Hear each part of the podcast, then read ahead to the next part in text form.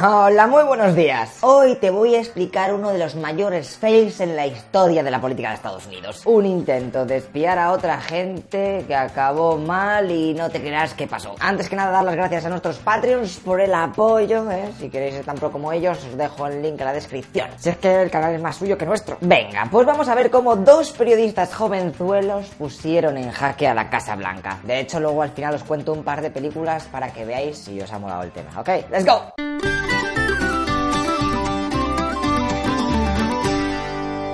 Estamos en el 17 de junio de 1972 y tenemos como presidente de Estados Unidos a Richard Nixon del Partido Republicano. Y fíjate tú por dónde que en noviembre hay elecciones, así que como el Partido Demócrata puede quitarle el puesto, el Presi ha mandado a cinco hombres a la sede de sus contrincantes para que roben documentos, coloquen micrófonos y así se enteren de sus planes secretos.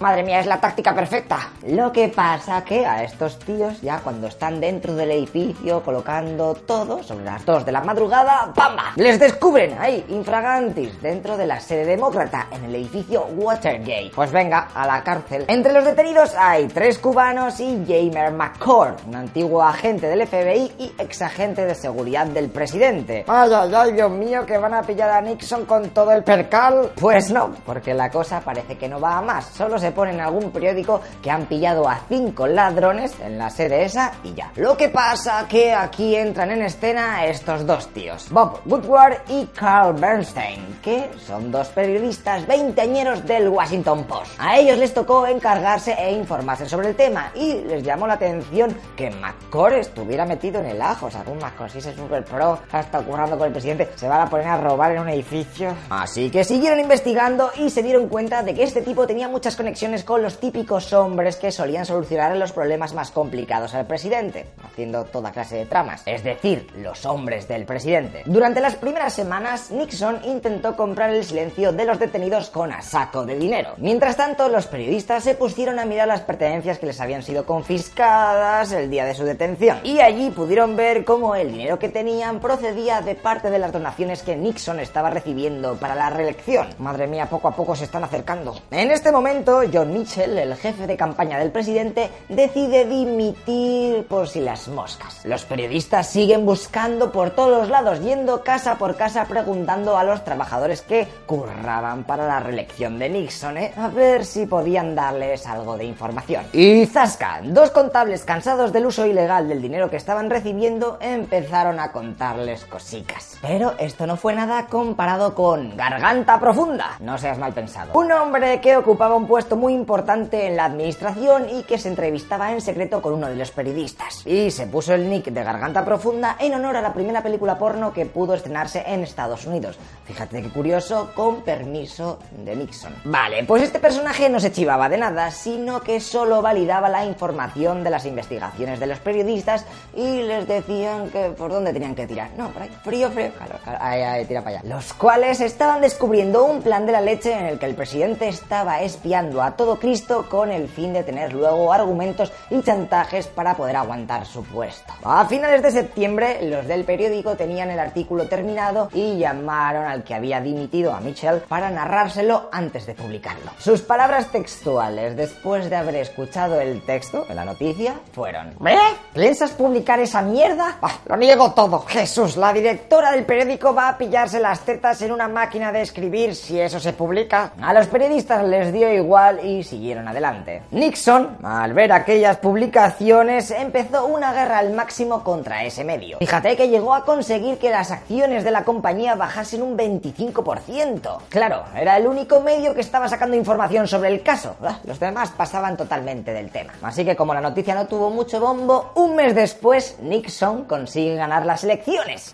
El escándalo no parecía haberle afectado nada, pero eso iba a cambiar. Dos meses después, en enero del 73, se lleva a cabo el juicio del asalto al edificio Watergate y los cinco acusados se declararon culpables de robo. Lo que pasa que al rato el exagente de la CIA manda una carta al juez en donde le confiesa que han dicho que son culpables porque tienen muchas presiones ahí de la Casa Blanca para que digan eso. Y además que tienen amenazados a su familia y toda la repesca, como una peli de mafia. Y es justo en ese momento cuando los demás medios empiezan a despertar. ¿Cómo, cómo, cómo, cómo, cómo, cómo, cómo presiones de la Casa Blanca? Y encima os han dicho que os declaréis culpables, vuestra familia amenazada. ¿What? La presión de los medios cada vez es más hardcore y el Senado inicia una comisión de investigación para ver qué hay de verdad en todo esto. Nixon ya está temblando y como muestra de limpieza decide hacer dimitir a cuatro de sus principales hombres del presidente, los que se encargaban de hacer todos estos chanchullos, vamos. A uno de ellos no le gustó ese trato y decidió tirar de la manta. Varios ayudantes de Nixon confesaron de que el presidente grababa en secreto todas las conversaciones de las reuniones que mantenía en el despacho oval. Así que un año después el Tribunal Supremo ordena al presidente que entregue esas cintas para que los jueces puedan dictaminar si la Casa Blanca sabía algo de lo ocurrido en el edificio Watergate. Nixon al principio se negó, pero no le quedaban otras, así que tuvo que dárselas. Venga, va, aquí las tenéis, estaréis contentos por lo menos.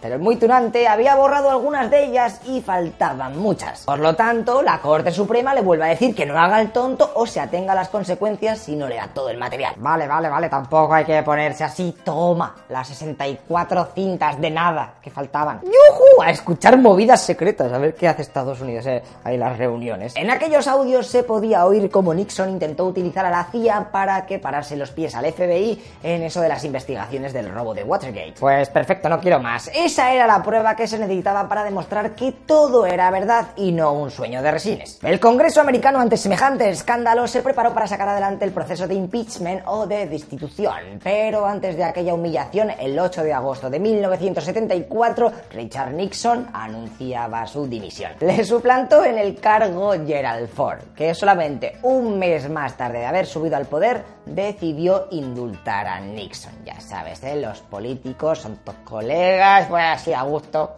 He hecho esto. Tranquilo, que cuando vaya yo te lo quito. Ahora ya está limpiado, venga, a tu casa. Los periodistas lograron el premio Pulitzer en 1973 por la cobertura del caso Watergate. Y por si os lo preguntáis, ¿eh? ¿quién narices irá garganta profunda? Pues estáis de suerte porque os lo voy a contar, ya que los periodistas ocultaron su identidad hasta que en 2005, 33 años después del caso, su familia dio a conocer su nombre, ¿eh? ya que se encontraba muy enfermo y ah, que le van a matar si es que está medio muerto ya. O sea que, eh. El agente del FBI, Mark Felt, que curraba como director asociado de la agencia federal, fue el que se jugó el tipo para ir guiando a los periodistas en este escándalo. Tres años después de anunciar que sí, era él, Mark murió. Adiós, garganta profunda. ¿Qué? ¿Os ha quedado más o menos claro este suceso? Vaya tela, ¿eh? Y seguro que pasa tres cuartos de lo mismo en los demás países, solo que no tenemos forma de comprobarlo. De hecho, en España hemos tenido hace bien poco un caso muy parecido con la famosa policía patriótica de Villarejo y todo ese percal. Pero tranquilos que yo no me voy a meter en jaleos de, uh, este es mejor, este es peor, bla, bla, bla. El final de este vídeo quiero que sea diferente porque os he traído un regalo. Pero antes os voy a decir de qué va a ir la siguiente historieta de la leche, ¿vale? En el siguiente vídeo vamos a hablar sobre una de las batallas más absurdas de la historia. Así que si quieres partirte el ojete con lo tontos que somos los humanos, bah, no te vayas muy lejos, eh, suscríbete, la campanita, el like, el comentario,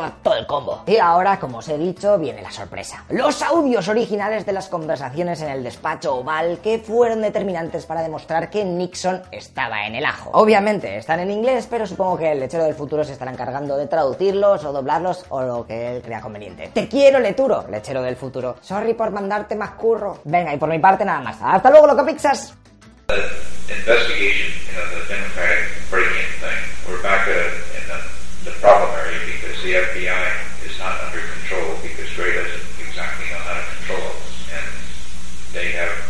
investigation, leading into some productive areas because they've been able to trace the money, not through the money itself, but through the bank, you know, sources, the banker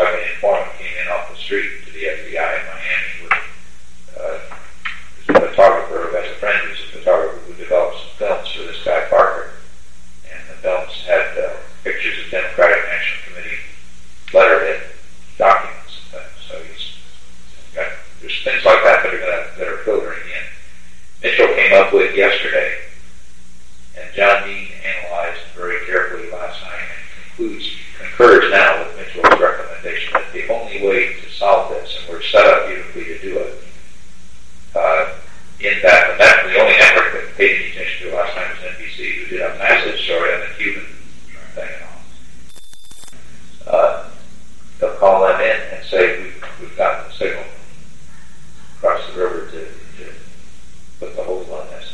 And that'll fit rather well because the FBI agents who are working at this point feel that's what it is. This is CIA. the CIA. Okay. Where's the money? Well, they have uh, to have him take an interrogation, which he did, and that the FBI guys working the case had concluded that there were one or two possibilities. One, that this was a White House.